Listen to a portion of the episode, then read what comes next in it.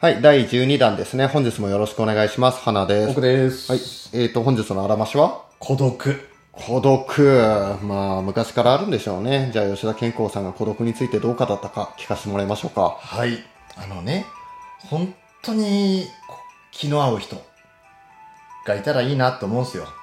そういう人とはさ、あのゆっくり語らって、趣味のこととか、世の中の無常感とかね、本当に思ったことをスパスパ言い合えるって、ああ、きっと、ああ、嬉しいんだろう、嬉しいことだろうなって思うんだけども、実際ね、そんな人と世の中にいるわけないんですよ。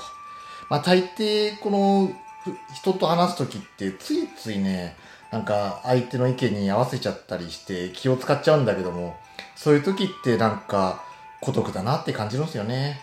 まあ別に確かにあの別に昨日、まあ合わないっていうかね、人と普通にじっくり話し合いたいっていう時があるんですよ。普通に議論、ね、やりとりして、ああだこうだいって愚痴とか言い合ったりするのもいいかなって思うんだけども、けまあ結局、まあ退屈紛れかなって思うんですよ。まあ本当にね、もし、本当に気の合う人だったら、ああ、きっとどういう話するのかな、とか思っちゃうんですよね。まあそれがまた辛いんですよな。という話ですね。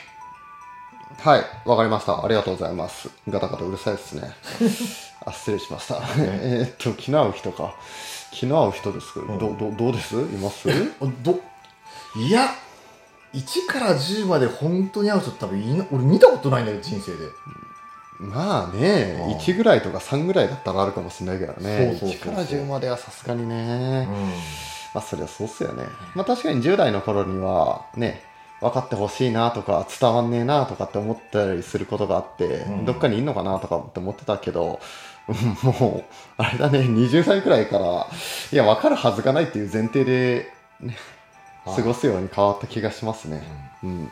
まあだからといって、あの、100%分かってもらう、まあ自分のことを分かってもらうとか、伝えるっていうことができなかったとしても、別に人を諦める理由にはならないですけどね。うんうんうん。うん。だから、あの、逆に100点を、まあ、吉田健康さん100点狙ってるように聞こえちゃうんだけども、別に100点狙う場所じゃないのかなと思うんですよね。ううん。それが多様性なんじゃないのかなと思うんで。うんはい。ということで、えっと、まあに、に、100%?200 っていうか、言いかけたけど、100%分かってもらうっていうことは、多分不可能なのかなっていう前提で、まあ、かといって諦めずに生きるというのがいいんじゃないでしょうかね。